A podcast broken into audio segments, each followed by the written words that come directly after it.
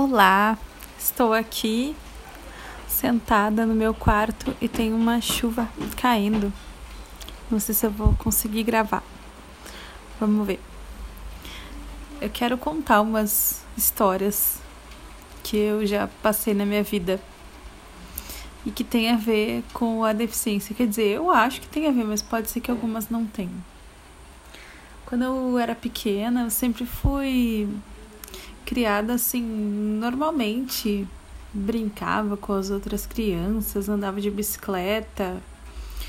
Uh, tinha uma, uma prima minha, às vezes que andava de bicicleta comigo, ela ia correndo atrás, segurando na minha trança.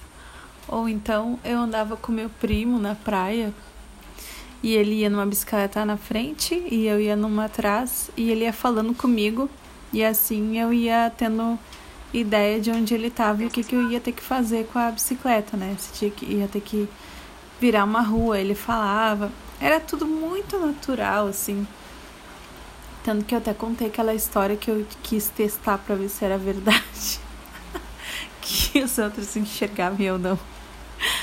É, aí eu comecei a sentir mais, assim, é, na escola, né? Quando, quando eu é, entrei na escola e depois na adolescência um pouco e principalmente principalmente depois que eu tive filho. Uh, eu senti mais depois que eu tive filho porque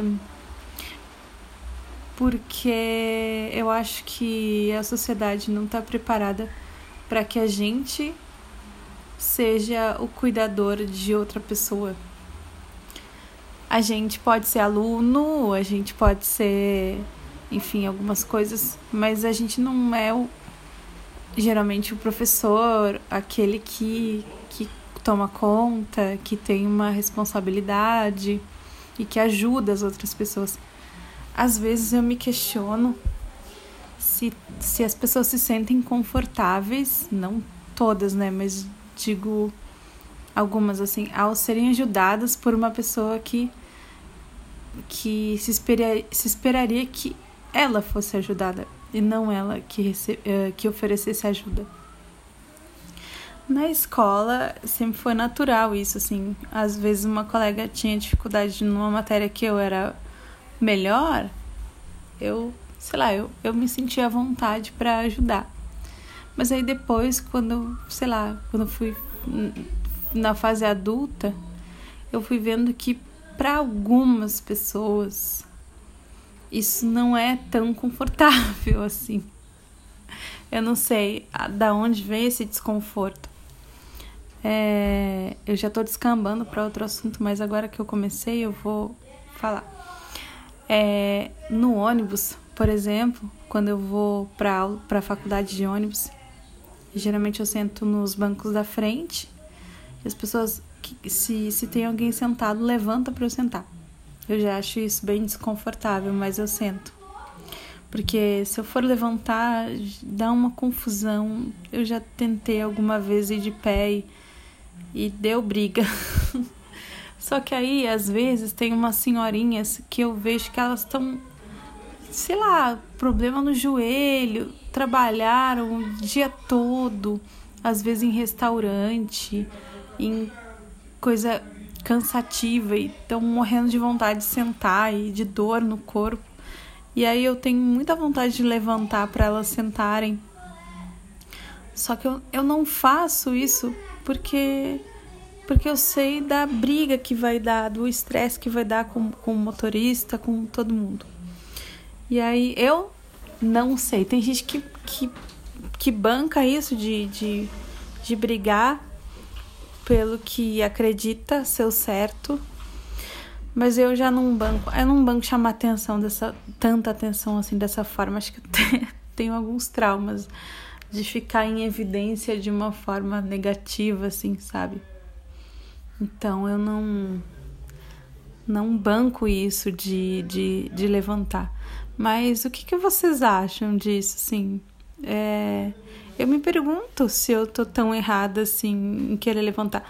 Às vezes eu me sinto uma fraude de sentada enquanto tem uma pessoa do meu lado que tá numa situação ruim para ir em pé. E eu, sendo que os meus minhas pernas não tem nenhum problema, nem meus braços, né? É, se eu tiver um lugar para segurar, eu vou tranquila. Uh, então, e aí teve um dia, teve um dia que eu tava sentada no, no banco que atrás do motorista tem um banco que é único, assim, não tem o banco, o banquinho do lado. E aí tem um lugar assim, tipo um degrauzinho que às vezes as pessoas sentam ali quando o ônibus está muito cheio. E tinha uma senhora atrás de mim e uma outra senhora falou para ela: Ah, mas senta né, no degrauzinho ali. E ela falou: Não, não, não dá para eu sentar porque se eu sentar eu não levanto mais. Porque eu tenho problema no joelho, daí eu não consigo mais levantar. Aí eu virei para ela e falei: A senhora quer sentar no meu banco? Eu sento no degrauzinho. E ela: Não, não, não, muito obrigada. Aí que eu, aí que eu pergunto assim: qual é o problema? Qual era o problema de eu, de eu sentar no degrauzinho e ela ir sentadinha no banco? E aí uma, uma senhora atrás, ela cochichou para outra assim: ela é cega e mesmo assim ela quis dar lugar para outra sentar eu escutando ali. eu fico, poxa, gente, que que. Não sei, dá uma, uma agonia, assim, a gente tá diante de uma situação e tu querer fazer alguma coisa e, e, e não poder porque tu não, não, não tem o direito de fazer nada naquela situação ali. E nenhuma outra, na verdade é complicado a gente receber ajuda, por exemplo, para ir sentada e aí tu não, não, não pode questionar nada, assim, que para, fica parecendo que a gente é ingrato, só que não, não é isso, né? Eu, eu gosto de sentada, mas, mas eu acho que eu me sinto tão mal às vezes quando eu vejo que tem uma situação perto de mim que é que é tão complicada e eu poderia fazer alguma coisa, né? Poderia ajudar. E outra questão também que, que a gente passa por causa da deficiência, que eu já passei também, é a gente a gente falar alguma coisa às vezes é, sobre, sei lá, sobre qualquer coisa. E a outra pessoa contesta o que a gente tá dizendo e fala: Não, eu tô vendo. tipo, quer desmanchar o nosso argumento em cima de, de uma coisa que que elas têm a mais do que a gente, assim. Não sei organizar meu pensamento para dizer melhor isso. Mas é. Ah, o que que, eu, que que a gente vai falar, né? Se outra pessoa vai falar que tá vendo. Comigo já aconteceram situações que eu tava até certa e a pessoa veio com isso de que tava vendo e que eu tava errada. Enfim. É, deixa eu lembrar de que mais eu ia falar. Ah, lembrei. Situações em que tem um som muito predominante que ofusca todos os outros sons e deixa a gente totalmente sem referência. Sei lá, é o caso de uma festa que tem um som alto ou numa casa que tem um som alto, como acontece sempre. Eu fico meio em pânico assim. Me, não em pânico, né? Mas me incomoda muito porque eu perco toda a referência de, de espaço, de, de das pessoas. Eu não sei se quem estava do meu lado permanece do meu lado ou, ou saiu. Se eu tô falando pro nada. É, e é muito difícil de ouvir qualquer coisa, é muito difícil de entender o que está acontecendo. E se a gente está com criança, pior ainda, né?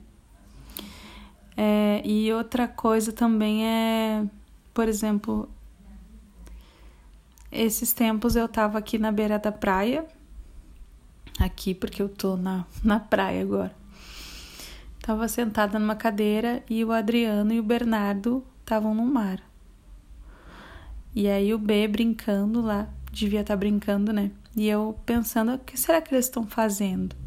Mas eu não, não fazia ideia, né? Eu tava ali só sentindo o mar, a brisa, o vento. E aí ficava introspectiva, assim, com os meus pensamentos e, sei lá, pensando, tentando me conectar com alguma coisa. E é uma situação que a gente perde o controle, né, de tudo que tá acontecendo. E, e é assim mesmo, né? Não tem muito o que fazer. Depois eu fui tomar banho de mar com o Bernardo. E aí a gente ficou de mão dada, ficamos brincando. Aí também teve uma, uma situação que as pessoas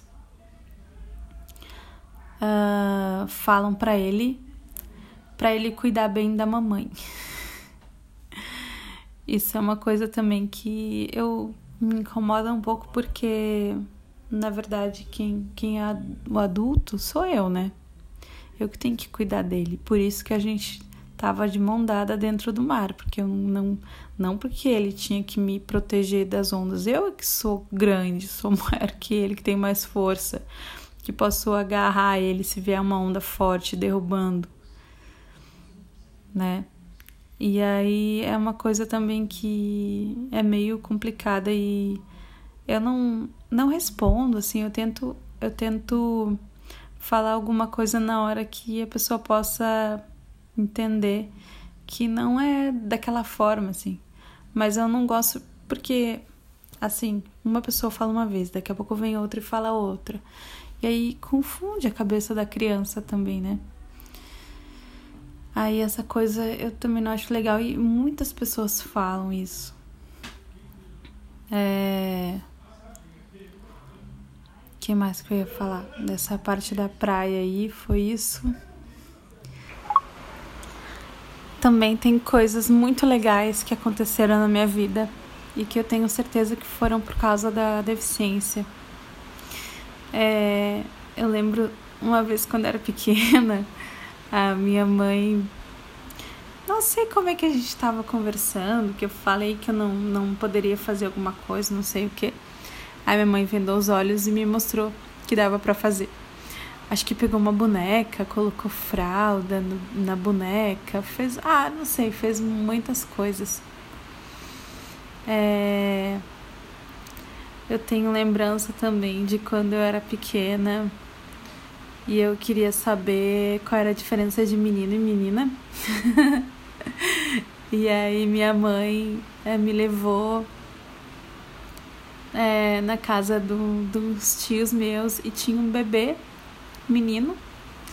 E aí ela, na hora que ele, o bebê foi, a mãe foi trocar a fralda do bebê, ela me mostrou como que era o bebê e qual era, né, a diferença no, na, na parte do corpo que a gente tem diferente, né?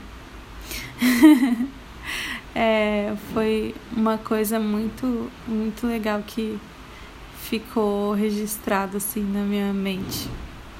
Depois é, também é, eu lembro que pessoas, crianças, desenhavam as coisas na minha mão. Eu tinha uma filha de uma amiga minha que que ficava desenhando várias coisas na minha mão. E eu, isso também ficou registrado muito na, na minha mente assim. É, o meu filho uma vez fez um desenho com cola para eu poder sentir como que era o desenho. Essas coisas espontâneas assim das, das crianças é, é uma coisa muito especial, assim, é tão natural, tão, tão, tão espontâneo que a gente fica pensando que que bom se fosse todo mundo assim. A gente é natural quando a gente é criança, não sei por que quando a gente fica adulto, a gente fica cheio de medos de, de ser verdadeiro, de ser de, de sei lá, ter, não ter tantas barreiras, tantos muros, né, entre a gente. Porque eu também faço essas coisas com outras pessoas, com certeza, né? É, também eu lembro um, um dia que uma professora me mandou uma foto nossa. Quer dizer, eu, eu tirei a foto, uma colega tirou pra gente, eu mandei e ela enviou de volta com a descrição da foto. Foi uma coisa muito inesperada, assim. e quando as coisas vêm dessa forma inesperada, assim, é muito é muito forte mesmo. É porque a gente vê que a pessoa olhou pra gente mesmo lá no, no fundo da nossa alma, do nosso coração e, e sei lá, se colocou num, num lugar nosso, não sei, e, e, e deu uma coisa especial pra gente naquele momento sem a gente pedir, né? Sem, sem nada, sem. Uma coisa muito legal também é quando as pessoas elas não saem pegando, puxando, empurrando, elas perguntam como a gente quer ser ajudado ou pedem licença para tocar na gente. Essa coisa também do toque, às vezes é é muito legal também. É, isso depende de pessoa para pessoa, né? Teve uma situação muito especial também numa aula, quando eu estava na Letras, nas cadeiras da, da FACED, de, da educação, e o professor fez umas dinâmicas com a gente. E a gente leu os textos lá sobre o olhar. Eu lembro que tinha tinha coisas da Marilena Chauí, tinha, não lembro mais dos autores mas o livro chamava, acho que, O Olhar, Janela da Alma, Espelho do Mundo. E a gente assistiu até aquele do documentário Janela da Alma, que é sobre o olhar. E depois tinha umas dinâmicas e tinha uma, uma hora que a gente tinha que caminhar pela sala de aula e de vez em quando olhar nos olhos das pessoas, né? E aí, tudo bem, eu tava caminhando assim, e aí de repente eu percebi que alguém tocou no meu, no meu ombro. E era o professor. Aí as outras pessoas também passavam, as outras pessoas passavam por mim e me tocavam. E aquilo eu achei tão, eu achei tão legal porque eu não esperava que aquilo acontecesse. Eu estava acostumada a ter algumas atividades que eu não não podia participar plenamente, assim, né? Tudo bem. Ninguém vai, eu não vou olhar ninguém, ninguém vai me olhar, mas eu vou aqui caminhar, né? E aí quando aconteceu isso, eu eu eu me senti tão especial, sabe? Eu, eu me senti senti que as pessoas estavam me, me notando. E é muito fácil a gente se sentir invisível porque a gente não tá vendo o olhar do outro pra gente. E a gente é muito fácil também a gente se sentir notada de um jeito que a gente não gosta, que é um jeito negativo, assim, né? Aquele olhar de pena, de, de piedade. De... E não, ali eu senti as pessoas querendo que eu soubesse que elas estavam me olhando. é uma sensação indescritível, assim. Foi muito, muito especial. Depois a gente fez uma outra atividade que a gente ficava em círculos, eram dois círculos, de modo que ficava uma pessoa de frente para outra, e aí de vez em quando os pares trocavam até que todo mundo tivesse ficado com todo mundo, assim, em parzinhos. E aí as pessoas deviam, deviam ficar um, acho que um minuto, assim, olhando no olho da outra. E aí tinha uma música, tinha todo um, um clima, assim, né? E aí quem caía para mim tinha que fechar os olhos e a gente começava assim, primeiro pelas mãos e e a gente sentia, né? Se desse para tocar no rosto, nos cabelos, enfim, era mais no rosto e nos braços. E aquilo aquilo para mim também foi muito foi muito especial porque Eu toquei em vários rostos, eu geralmente não toco no rosto das pessoas. É, eu acho que eu tenho meio que um trauma também de infância. das pessoas quererem que eu que eu tocasse nelas meio meio contra a minha vontade, assim, não, darem o tempo, né, de pegarem minhas mãos e já ir colocando no rosto e passando. Acho que é normal das pessoas quererem mostrar, né? Mas hum, aquilo para mim ficava uma coisa meio. Eu ficava com medo, ficava meio retraída. E aí nesse dia que eu toquei em vários rostos de várias pessoas e, e as pessoas tocaram em mim também, foi também como. Foi um pouquinho como saber também como que é alguém tá te percebendo. É, porque algumas pessoas tocavam em mim diferente de outras. E era, era, foi muito mágico também perceber isso. E perceber também a diferença dos rostos das pessoas. Porque aí também uma, uma dica. Às vezes as pessoas querem que a gente toque nelas e adivinhe quem é. A gente nunca vai conseguir fazer isso em uma pessoa que não seja, não seja muito, muito, muito próxima da gente. Porque como que a gente vai reconhecer quem a gente nunca tocou antes, né? Então, ou então são essas situações são, são tão raras que a gente não consegue ter algum ponto de referência. E eu acho que também o aspecto tátil é um pouco diferente do visual. É... Não sei, eu, eu reconheceria o rostinho do meu filho, eu acho. Mas não só pelo rosto, por outros aspectos também. Sei lá. Pelo jeitinho de, de, de respirar, pelo cabelo, pelo cheiro, sei lá. Não sei explicar. Mas deve ter muitas outras situações bem especiais que aconteceram hum, por causa disso e não tem muito como separar o que é uma coisa, o que é outra, né? Porque tudo faz parte de mim. É... Mas eu lembro muito, penso muito agora numa frase que uma amiga minha me disse esses dias, que às vezes a gente acaba achando que ah, as pessoas fiz, fizeram isso só porque eu tenho uma deficiência e tal, só porque eu sou cega. E aí ela disse: não necessariamente as coisas que as pessoas fazem por a gente ser cego são ruins. Às vezes são boas e a gente tem que receber com carinho, com como, sei lá, um melhor que o outro tem para nos oferecer.